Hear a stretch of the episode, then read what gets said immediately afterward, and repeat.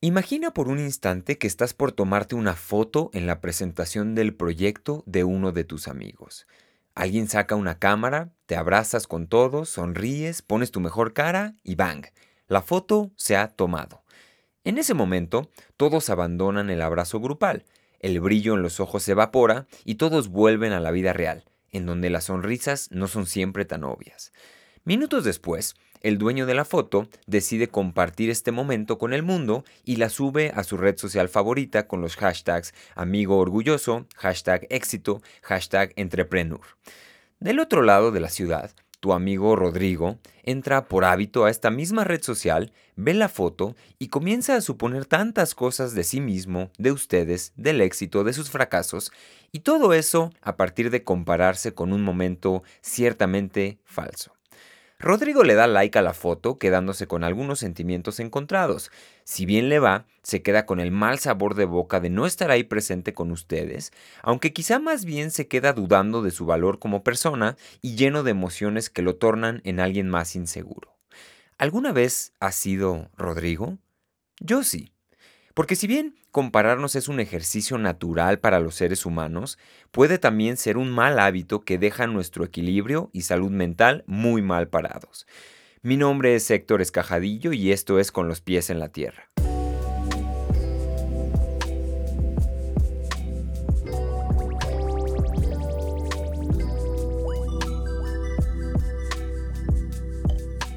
Mis queridas avispas elocuentes, es un honor para mí estar otra vez aquí con ustedes en una nueva temporada de este podcast, su favorito con los pies en la tierra.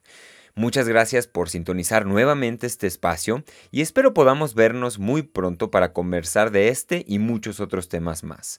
Esta nueva temporada llega con algunas otras formas de contenido, ahora también en video y otros formatos, así que antes de empezar, los invito a seguirme en mis redes sociales y canales de YouTube, TikTok, Instagram y Facebook, todo bajo el nombre de Héctor Escajadillo. Pero bueno, volvamos al tema de este episodio, las comparaciones, un mecanismo que absolutamente todos utilizamos o hemos utilizado. Y empecemos con un par de preguntas. ¿Por qué nos comparamos con otras personas? ¿Por qué hacemos esto? ¿Y son las comparaciones buenas o malas para nosotros? He encontrado que las comparaciones son completamente naturales y están encriptadas muy en el fondo de nuestro ser. Se trata de un mecanismo fundamental para nuestra supervivencia que nos ayuda a percibir la realidad que nos rodea y a ubicarnos con relación a nuestro entorno. En otras palabras, y para mantenerlo simple, la comparación es el mismo mecanismo que nos permite saber, por ejemplo, qué tan peligroso es algo que enfrentamos. Nos ayuda a formar un criterio entre bajo peligro y alto peligro para así poder decidir qué tan peligrosa es una situación.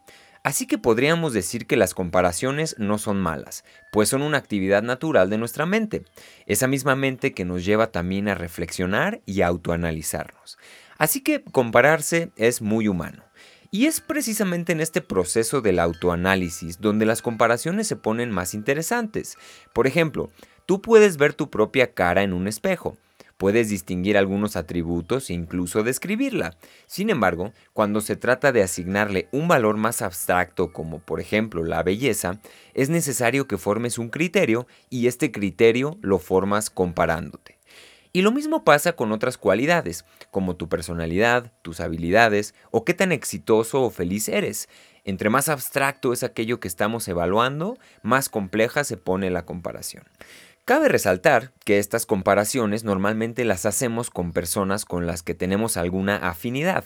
Es probable que no compares tu belleza con la de George Clooney, sino con la de tu amigo Rodrigo o con Jorge, tu vecino. A fin de cuentas, todo este mecanismo de compararnos termina volviéndose súper confuso, obsesivo y tóxico, porque normalmente las comparaciones se vuelven muy abstractas, ya que no estamos comparando el tamaño de dos piedras, sino a veces incluso comparamos la idea que yo tengo de mí mismo contra la idea que yo formo sobre los demás. Qué desmadre, ¿no? Y es que, seamos honestos, las comparaciones nos ponen a suponer mil cosas. Yo podría hacer eso mejor, qué pasaría si hubiera decidido diferente, o qué podría hacer si yo tuviera eso que el de enfrente tiene. Puros escenarios que, aunque se sientan muy reales, no son más que una vil ilusión de nuestra mente, una gran trampa que nos puede dejar atorados en una depresión o frustración crónica. Esas suposiciones normalmente nos generan sentimientos negativos que además, por vergüenza, rara vez nos permitimos sentir o expresar y terminamos enfermándonos con odio y resentimiento nosotros solitos.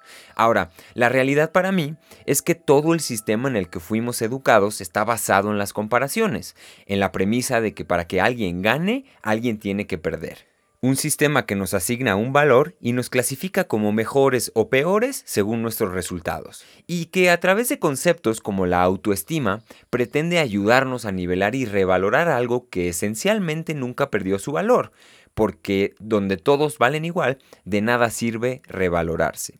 Y es que todos somos exactamente igual de valiosos y fundamentales en este sistema universal, o al menos eso pienso yo. Aunque si bien también es cierto que es responsabilidad de cada quien honrar eso que nos hace únicos y aceptar nuestro propio camino, pues es ahí donde podemos alcanzar realmente nuestro máximo potencial. Así que cuando te caches comparándote, detente Observa lo que estás haciendo y pregúntate, ¿realmente mi felicidad sucede cuando volteo alrededor y todos están por debajo de mí? ¿Eso es el éxito? Observa con quién te estás comparando y date cuenta de las preguntas que estás haciéndote. Identifica qué es lo que estás buscando. ¿Estás comparándote para decirte a ti mismo que tú puedes hacerlo mejor? ¿Que tú vales más? ¿Que tú eres mejor que alguien? ¿Acaso estás intentando inflar tu ego? ¿Y qué pasa cuando encuentras que no? No eres el más fuerte, no eres el más rico, el que mejor lo hace. Porque si te comparas con esta idea, lo siento, pero siempre va a haber alguien mejor que tú. Y cuando encuentras que no eres el mejor, te vas con tus vulnerabilidades expuestas, sintiendo enojo, envidia y vergüenza. Es un callejón sin salida. Así que tú decides, o te comparas para obtener una visión objetiva de cómo estás haciendo las cosas para aprender y plantear formas de mejorar en tu propio camino, o por el otro lado, estás creando una falsa ilusión que pronto te va a reventar en la cara. Dos formas muy distintas de compararte. Ahora, traído a términos actuales, tenemos a las redes sociales. Ahí yo he aprendido que estas nunca presentan la realidad de las personas por más que éstas se vendan como hashtag auténticas o hashtag sin filtro. Esa jamás será la realidad. Te invito a que te cuestiones, ¿de qué te sirve estar viendo todo el tiempo la vida de las personas que te rodean? ¿Lo haces por convicción o por reflejo? ¿Y hacia dónde te está llevando este ejercicio? Pienso que hacer esta reflexión es un momento ideal para aceptar y agradecer que eres un ser único en este universo y que por más oscuro que parezca tu presente, nunca será justo comparar tu sombra con su luz, tu prototipo con su producto final, porque nadie es todo luz ni toda sombra, y todo es como debe de ser. Gracias por escuchar y nos vemos muy pronto. Adiós.